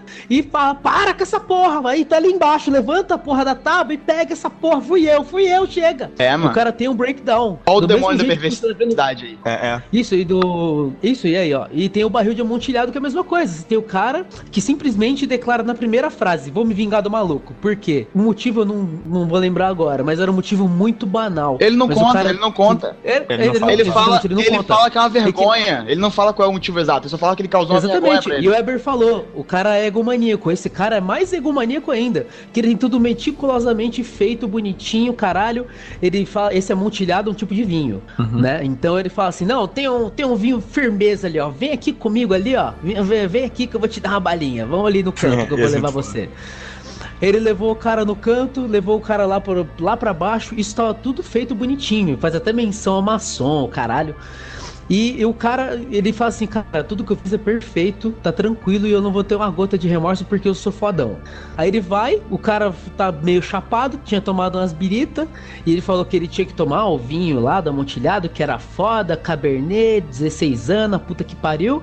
Leva o cara lá, dá, dá uma porrada na nuca do malandro, derruba o cara, prende o cara, e nessa o cara acorda. Ele espera o cara acordar, isso que é uma filha da putice animal. Ele espera o cara acordar e levanta uma parede na frente do cara pro cara morrer lá e foda-se. E vai trocando ideia com o cara. É, mano. E o cara, E caraca, fala, é muito cara, eu bom. vou te colocar aqui, vou deixar você aqui, você vai morrer. Puta, eu quero que se foda, o motivo não te interessa e ó, é hashtag partiu, hashtag sem remorso e hashtag pau no seu cu, cara. E o cara vai embora. e o cara dá as costas e fala, cara, pronto. E realmente o plano dele é perfeito. Realmente ele nunca foi pego. Se não me engano, agora eu não lembro se isso é teorizado ou se tá no conto. Que ele acaba falando do que ele fez 50 anos depois. Tipo, ou o cara tava velho, ou bateu a bad, ou sei lá, cara, foda-se. Não, Mas não, ele é pode ver que ele segue o mesmo, o mesmo negócio. Ele tá seguindo a mesmo, mesmo, mesma ideia do gato preto, a mesma ideia do coração delator. Tem a mesma ideia, cai no, no Red Amontilhado, cai no demônio da perversidade e dá uma sangrada na máscara da morte vermelha, cara. Sim. Que na máscara da morte vermelha, o único lance é que ali ele dá. Ele sai da primeira pessoa, ele não tá pro- protagonizando, ele tá mostrando ali como uma terceira pessoa. Que tá vendo ali que tem uma praga, que é chamada de morte vermelha, morte rubra. Eu prefiro chamar Red Death, tomar no cu, odeio tradução. Aí a parada fica azeda no meio da festa, e é uma festa que o pessoal se tranca no, no lugar pra fugir dessa praga, seja ela. Tem teoria sobre peste negra, teoria. Não, não, não. A gente sabe qual é. Tuberculose, com certeza. Cara, só pode eu ia, ser, eu mano. ia falar gonorreia, né? Mas. Não. Que isso? Gonorreia na pele, tá ligado? Até porque ele falava que a morte vermelha era porque a pessoa sangrava sangue. Ela Sim, sangrava sim. sangue. E o Drake? Drake, Drake. Ela- O, nessa época, cara, a Virginia já tava doente, cara. Então foi justamente a- quando ele terminou o conto e publicou, foi quando ele tava cuidando da esposa dele da Uhum. tuberculose. Já tava bem avançado. Né? Perfeitamente, é isso aí. É isso aí, ela já tava bem ruinzinha já. Então é isso mesmo. É, mas o que tem, tem, sabe que tem teorista pra tudo, né? Tempo vago e gente maluca entende eh, as caralhadas.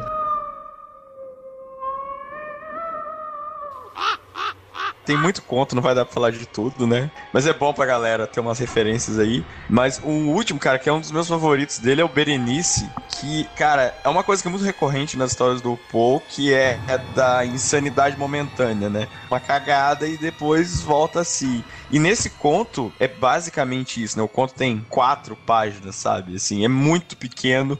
E, cara, é a história do, do cara que tá doente e ele tem a prima, que é a Berenice, que é muito bonita, e ele e ela tem os dentes muito bonitos, e ele fica pensando nos dentes, fica pensando nos dentes dela, e fala dos dentes o tempo todo. E na história a Berenice Cara, morre, né, eu- cara? Cara, tem uma agonia do caralho com dente, bicho. Cara, é, é isso que eu- nossa, é foda. E aí a Berenice morre, e esse cara, tal, vai acontecendo uma série de coisas que eu não vou falar aqui. Acontece no final é que você ele, ele acaba acordando, voltando a si, e ele descobre que muita coisa que ele imaginou não tinha acontecido. E na verdade, ele pensa, né, que ele tirou os dentes da Berenice quando ela tava estava morta, mas aí ele descobre que, na verdade, ele tirou os dentes dela enquanto ela estava viva. É Cara. porque, é, é porque, tipo, o que acontece, cara, que até um, um, um elemento de, de- de contexto que aparece em outros contos é que tem a catalepsia, Uhum. né? São essas pessoas que têm esse. Não sei se é uma, uma, uma doença, não sei. Um estado na, na- na- no cérebro delas. É, em que elas ficam com rigidez muscular completa Uhum. e elas parecem que estão mortas, entendeu? Fica difícil detectar se estão Sim, vivas sim. ainda. E isso aparece em outros contos dele, como por exemplo a queda da casa de Usher, Sim, tem sim. isso. Tem um conto que é Enterro Prematuro, que ele, o narrador, Nossa, é ele animal. fala vários casos reais que aconteceram isso, e ele fala, tipo, esse é o meu medo perpétuo, eu não quero que isso aconteça comigo. Cara, Adivinha o que aconteceu. É, é, lógico. Uhum. E, cara, e, e assim, porque esse conto ele mexe comigo, porque sabe aquela parada que você chega num lugar e você fala, cara, eu não lembro como eu cheguei aqui? Tipo, você tá indo todo dia pro mesmo lugar e você parece que você apaga. E, cara, é isso, sabe? É uma coisa. E se você apagar e fizer uma cagada no meio do caminho e você acordar e mano. falar, porra, olha que, cara, é muito foda isso. Acontece comigo direto, eu acordo embaixo do tanque, cara. Olha aí, caralho. Olha só.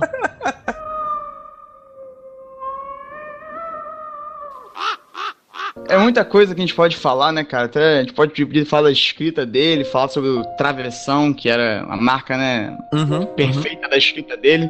Mas eu vou trazer um, um ponto, é um ponto também, muito foda. é, exato, ritmo. E ele usava travessão nisso, né? Filha trazer um ponto muito um ponto muito polêmico que as pessoas costumam associar a ele. Vocês acham que tinha necrofilia nos contos dele? Vocês perceberam isso em algum conto dele? Cara, se eu Não. vi, eu não me importei.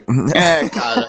Eu, isso, eu, Era tão. Era devia ser um detalhe tão É, imbecil, cara. perto de tanta coisa foda que não passou reto, cara. É, exato, exato. Necrofilia, não. Porque o Paul, querendo ou não, que ele era um cara muito romântico, cara. Ele gostava muito da mulher dele, etc. Verdade. Então, quem falou isso aí falou uma groselhona, cara. É, cara, ele era. Ele foi um pouco criticado por isso. Tem até no Berenice, cara, o que o Guarino tá falando. Tem dois parágrafos dele que foram censurados porque as pessoas associaram que ele, tipo, a parte que ele foi ver a mulher morta, entre aspas, ela tava nesse estado Uhum. cata- cataléptico, eles entenderam que ele transou com a mulher morta, entendeu? E assim, cara, é aquilo que o Febrinho tinha falado, né? O cara, sabe, o personagem faz, ou ele fazia, bebia, que ele é uma pessoa ruim, ou nada mais, ou importa se ele era pessoa ruim ou não por escrita dele, entendeu? O cara podia ser um monstro, foda-se, Uhum. o trabalho dele era bom, isso não tem nada a ver. Não. E eu acho que é muita forçação de barra, vou falar pra vocês. É Sim, esse acho é o também. da Annabelle, o da Ana, Annabelle Lee, é isso o nome? Acho que é. Uhum. E o do É isso aí, Retrato Oval, que as pessoas Retrato falam Oval. que. Eles falam que tem pedofilia. Pedofilia não, é necrofilia, não sei o que. E, cara. Não, não, Assim, tem se não. tem. Ah, tem, tem o caralho. É, cara. Se tem, cara, não interessa, entendeu? O conto. Não, no Retrato Oval não tem, cara. Nem Não fudendo. tem, também acho que não tem, não. Eu, eu faço um double dare no motherfucker que pra não. quem falou que tem. É, no, no da Berenice eu só Ouviu, né, chateado. Longfellow? Ouviu. Eu só fico chateado no da Berenice porque eu sou muito fiel àquilo que eu escrevo, tá ligado? Então, por isso que eu demoro muito pra, pra terminar as coisas que eu, que eu escrevo e tal. E tô aí pra terminar o Novo Dragão e não termino nunca. Essa parada de ser fiel ao seu texto, tá ligado? E o Paul, ele deixa de ser fiel ao Berenice quando ele concorda em publicar censurado, sabe? Ele publica uma versão com cortes e tal. Então, cara, eu acho que ele cagou ali, tá ligado? Não, não podia fazer isso. Tinha que segurar, sabe? Não, é isso aí, se quiser. Se cara. não quiser me dar, eu não vou morrer por causa disso, sabe? Já que ele cagava pra dinheiro, isso aí, meu, não ia mudar nada na vida dele, tá ligado? Não, Deixar cara, o dinheiro que tava, dava não. pra ele. Não, É o cara, que eu acho que ele já. cagava pra ele. É. Mas, Febinho, é aquilo que a gente tinha falado lá no início do cast, de que ele na vida pessoal, ele parecia ser muito, sabe, certo do que ele queria fazer, e na literária ele cedia pra conseguir as coisas, né? Porque, como a gente viu, as dificuldades eram muito grandes, entendeu? Cara, Sim, sim, o, a parada, até, até do que a gente tava falando, da morte da, da esposa dele, cara, você vê como, assim, o cara às vezes fazia paradas que, tipo, sabe, da cabeça dele. Ele fez um texto chamado Eureka, que ele, sim, que ele fala que é ciência, e ele começa a falar de paradas que ele já tinha até repudiado antes, sobre transcendentalismo, fala, começa a falar sobre, Uhum, que é muito verdade. estranho, sabe? Ele, ele tá. E assim, você vê que o cara tá de luto, o cara tá, tipo, frágil. E aí ele simplesmente fez, entendeu? Ele tenta jogar isso como ciência, aí fala mal do Newton, fala mal da- dos, dos- das leis de Newton. Ah, sai uma baboseira maluca, que não foi lugar nenhum. Sabe? Então, pro vida pessoal porque dele, o- ele era impossível, mas pra. gente que esquece. o dinheiro ele era gente, cara. Ele era, Exato, é. ele era gente e fazia merda, falava merda. Eu falo merda, eu faço merda direto, foda-se. O cara também fazia, o cara era um ser humano, cara. Então tem gente que esquece, que acha que o cara era uma entidade de que escrevia e subia pro céu, não, cara. Era uma pessoa que tinha problema igual todo mundo. Exatamente. Tinha Cara, eu problema falo pra merda e caralho. eu tô longe do seu Alan Paul. Exatamente, é, então Você tá aí, cara? Porra! o pessoal bota, o pessoal exalta o Paul pelas- pela obra dele, mas também pega toda a merda que aconteceu na vida dele, teoriza e esmerdalha e bota tudo na potência 50 e, e de preferência tudo de ruim. tudo de- a parte boa todo mundo esquece. Tá bom que foi bem pouquinho, mas tudo, eles pegam tudo que deu de errado ou que ele fez de errado e faz um negócio exagerado, cara. Que eu acho muito Uhum. injusto com o cara. Baltimore, 3 de outubro de 1849, cara. Um cara com roupas que não eram as deles, andando ali pelas ruas, né? Perdidaço, loucaço. pra quem não sabe como é que é. Um cara loucaço é um cara que bebe muito, é um cara que usa muita droga e ele tá tentando sair daquela parada, sabe? Tem um nome científico aí que provavelmente é latim e tem alguma coisa a ver com delírio, que eu não lembro agora, mas ele tava nesse Ah, estado, né, cara? né?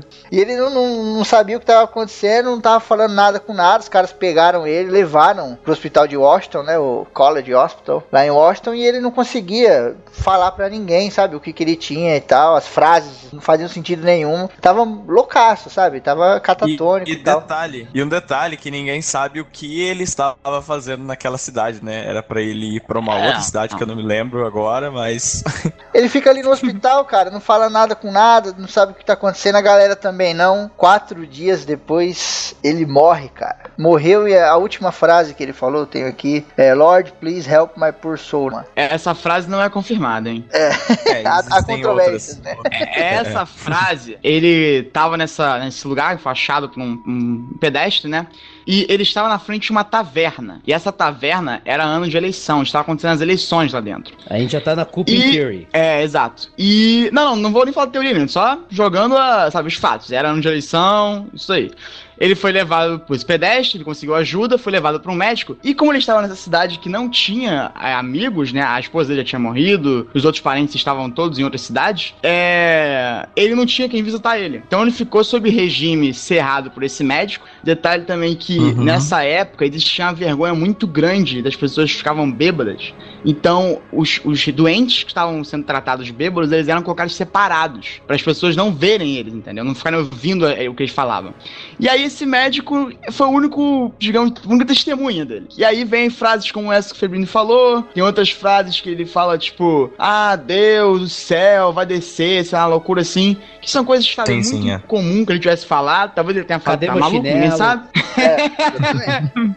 A condição que ele Talvez apresentava ali tava apto a falar qualquer porra, né, cara? É, cara. Ou, é, ou isso ou o cara, né, deu uma distorcida. Tem incongruências aí, pra quem pesquisar sobre, tem incongruências do médico dizendo que, ah, eu mandei, assim que ele chegou aqui, eu mandei carta pra tia dele, e na verdade a tia dele pediu pra ele mandar uma carta um mês Uhum, depois que ele morreu. Entendeu? Tem várias incongruências na história, porque, quando a gente já fala de teoria, não é porque simplesmente foi a morte comum, aconteceu várias incoerências na coisa, né? É, mas não é É, teoria. Todo uma mundo que eu- sabe que foi tinhoso. Você acha que foi a morte vermelha, foi lá e falou, agora é sua vez, velho. Não, inclusive, tem uma teoria aí que ele, na verdade, ele falou pro médico, né? Doutor, no céu tem gato preto? Ah, não. E morreu.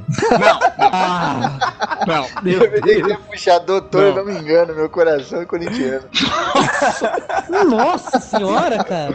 Eu não vi de onde veio nem pra onde foi. Ele falou a mesma coisa, foi a última frase dele. É, eu vou... Caramba.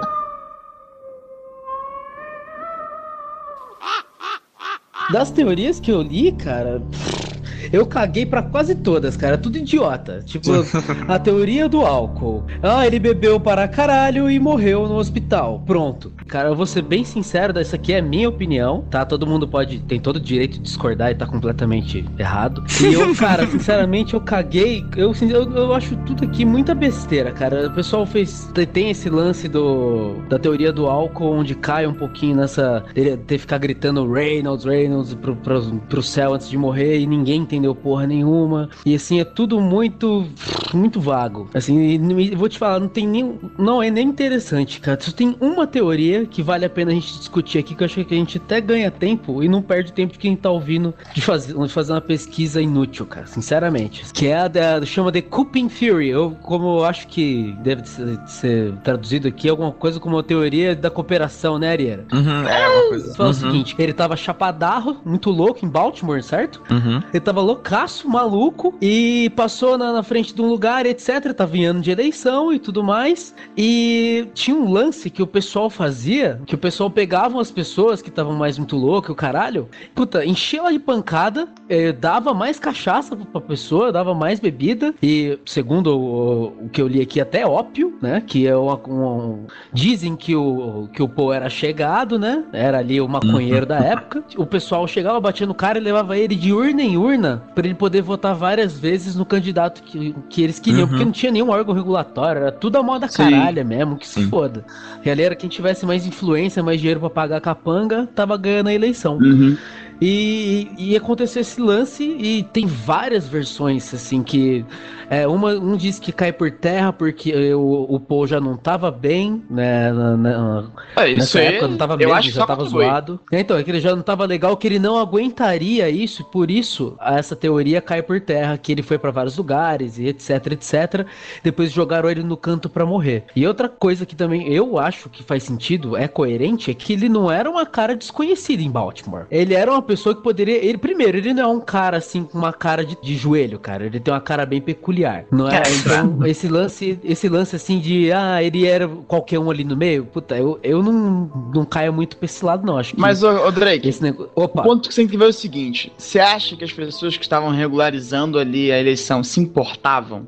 Tá ligado? Nem um pouquinho, mas eu acho Então. que os bystanders, o pessoal que tava em volta, poderia reconhecer o cara. É, pode ser. Entendeu? Eu tô falando, Não. não, eu tô nem preocupado com o pessoal dos pica larga. Os pica larga, foda-se, não devia nem estar ali no meio. Tô falando da ratataia mesmo, da, da galera, povão. E aí tem um monte de incoerência da carta que o médico mandou, que não era pra ter mandado, que- mandou uma- algumas semanas depois da morte dele. E, puta, cara, eu, eu até me perdi aqui, porque, é, a teoria vai pra cada lugar maluco, cara, que, assim, é, chega a ser... Chega uma parte que fica ridículo já. É, isso é só a, a ponta do iceberg ali, sabe? Se você for estu- que se alguém quiser saber mais sobre isso, eu não vejo muito porque, porque eu, eu gosto de suspensão. Pra mim, o, que nem eu vou falar de um outro cara, o Lovecraft, pra mim ele não morreu de, de, de câncer no intestino como ele morreu. Porra, pra mim ele foi pra, pra Arlie, cara. Ele foi, puta, levado por um migô pros céus, entendeu? Eu- Ele é, é legal deixar essa coisa mistificada, porque a morte é a morte, pronto. Não interessa se ele morreu numa conspiração alienígena.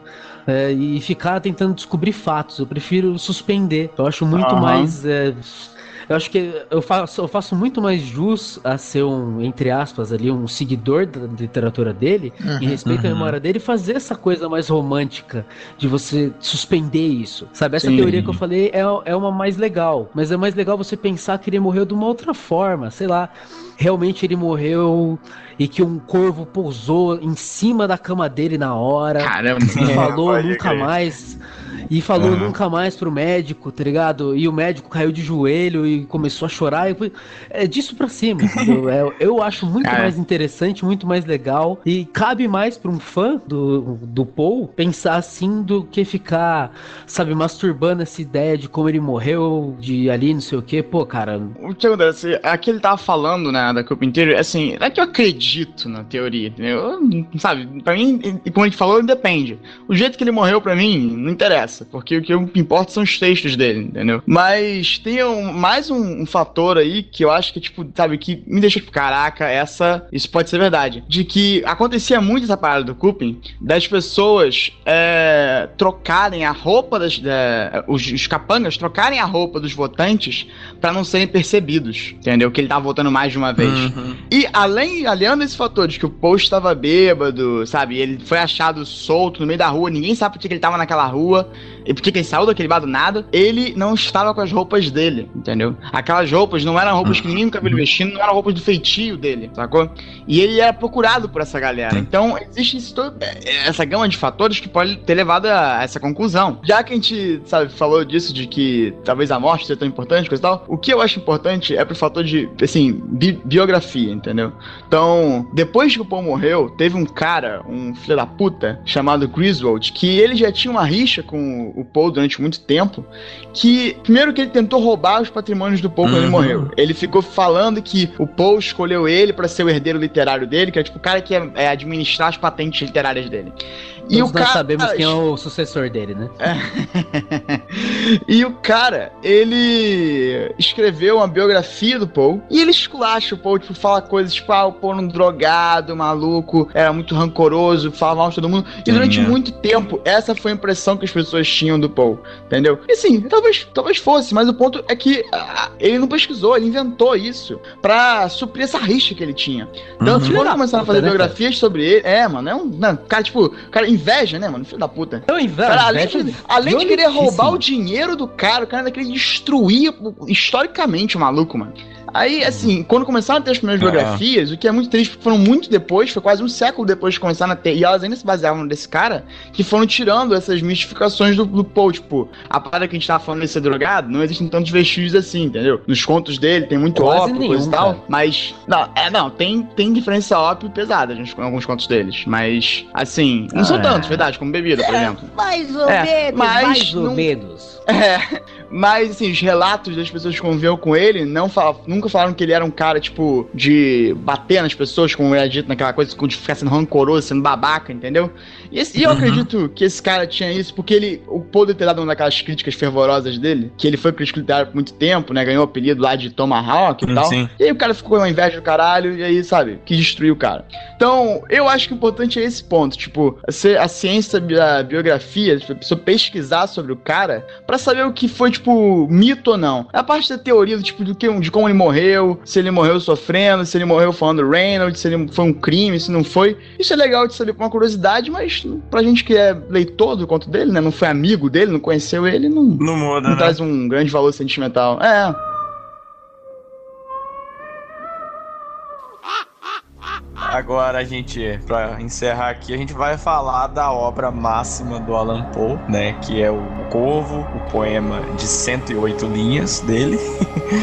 que é considerada obra-prima, eu acho que a gente pode dizer realmente que é, né? Obra-prima, assim, em termos de estrutura, em termos de história, assim, e como ele trabalha, né? O, o- no Corvo ali, o poema é, é fantástico. Aqui, o que o Drake e o Web já tinham falado, mas aqui então, gente, é, ler o poema traduzido é perder mais da metade do, do É, que é a cara. obra, entendeu? Mas mais da metade você tá sendo muito bonzinho, cara. é, é. Você- acho que você perde todo o punch que você tem ali.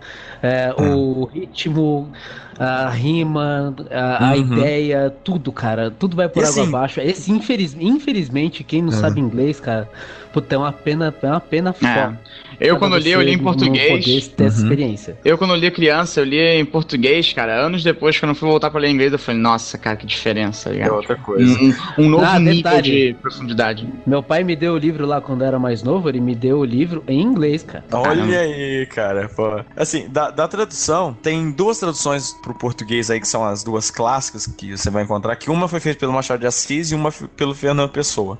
Mas, assim, se você for ler a do Machado de Assis, ele é um pouco mais fiel ao clima que é criado no romance original, no, poema original. Já do Fernando Pessoa, como Fernando Pessoa era poeta também, ele mantém mais ou menos o ritmo ali, só que o clima e a ideia da história se perde completamente. Tava falando dessa questão de inglês, cara. Assim, o meu conselho, tipo, pra quem não tá ainda versado no inglês, é Uhum. procura os contos primeiro, cara. Porque os contos você não sente tanto esse Ah, sim, peso sim. do português, entendeu? Faz diferença, eu praticamente acho. Eu li Uhum. todos em português primeiro. Anos depois fui buscar inglês, quando eu já sabia inglês, e eu vi muita diferença. Mas procure Uhum. em português os contos que dá pra ler, entendeu? Eu tenho uma edição aqui, que é do Contos de Imaginação e Mistério, que é uma, uma coletânea também antiga, que nem essa que você presenteou aí, o, o Febrini. E Uhum. eu li da editora Tordesilhas, né? Nem jabá, porque eu acho que a editora nem, nem publica nada. Mas. É o capa cara, a- preta, a- Eber? não, que é capa preta, exato. Esse é bom, esse é bom. É bom. E, cara, e a tradução deles ficou maneira, entendeu? Eles conseguiram manter a, aquelas, Uhum. aqueles dois pontos que eu falei que eu acho muito importantes do Poe, que são eloquência e estranheza, entendeu? E traduzir bem isso em Uhum. português, usando palavras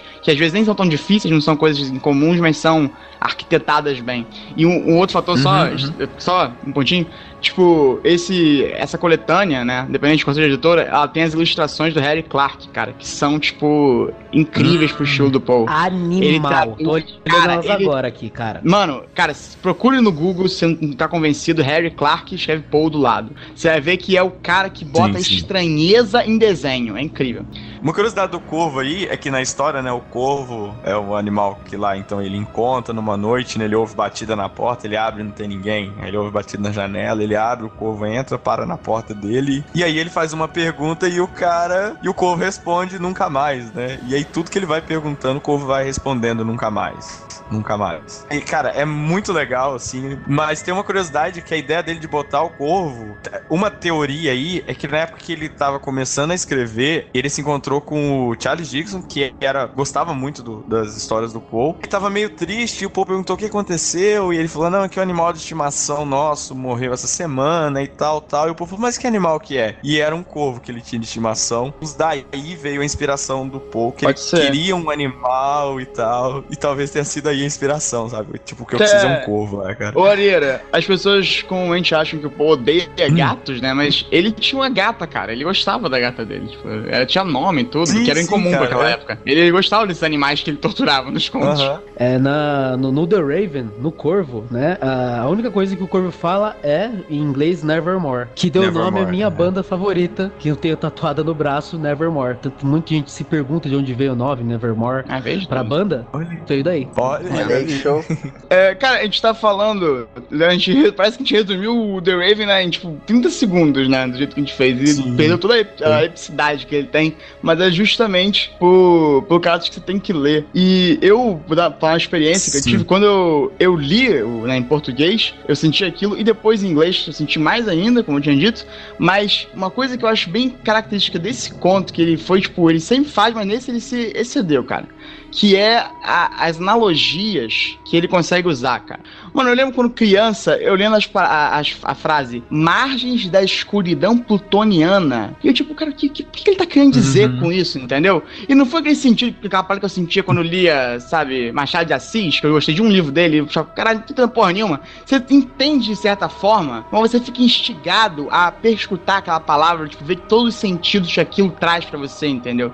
E é assim o poema inteiro, cara. Uhum. Você vê uma frase, não é uma frase jogada à toa, entendeu? Ele repete a frase é porque ela tem um motivo para ser repetida. Ela tem um significado ali, um drama específico que vai te trazer aquele momento, entendeu? Ela é perfeita no objetivo que ela quer transmitir. E o ritmo dele é único, perfeito, perfeito, absoluto. cara. Ponto. É, com Absoluta. certeza. Só, só o Fox lá, igual ele. Puta merda, cara. Peraí, acabou o cast já? Isso? Acabou? Isso. Acabou. Arira, você não pensou na piada, Arira? Sério? Não, cara, não, não Pô, pensei Ariel, na piada. Tô eu devagar. achei- que agora você- as piadas estão excelentes, cara. Pô, Arira. Faz uma aí. Cara, não, não é uma piada boa. Eu só achei que a Arira fosse pensar. Eu Pô, Arira, eu Cara. achei que você ia começar o cast falando que esse cast ia ser poético. Puta que o pariu! Tá, tá de sacanagem. Verdade, cara. Você me segurou aqui cara duas horas pra falar essa porra dessa piada.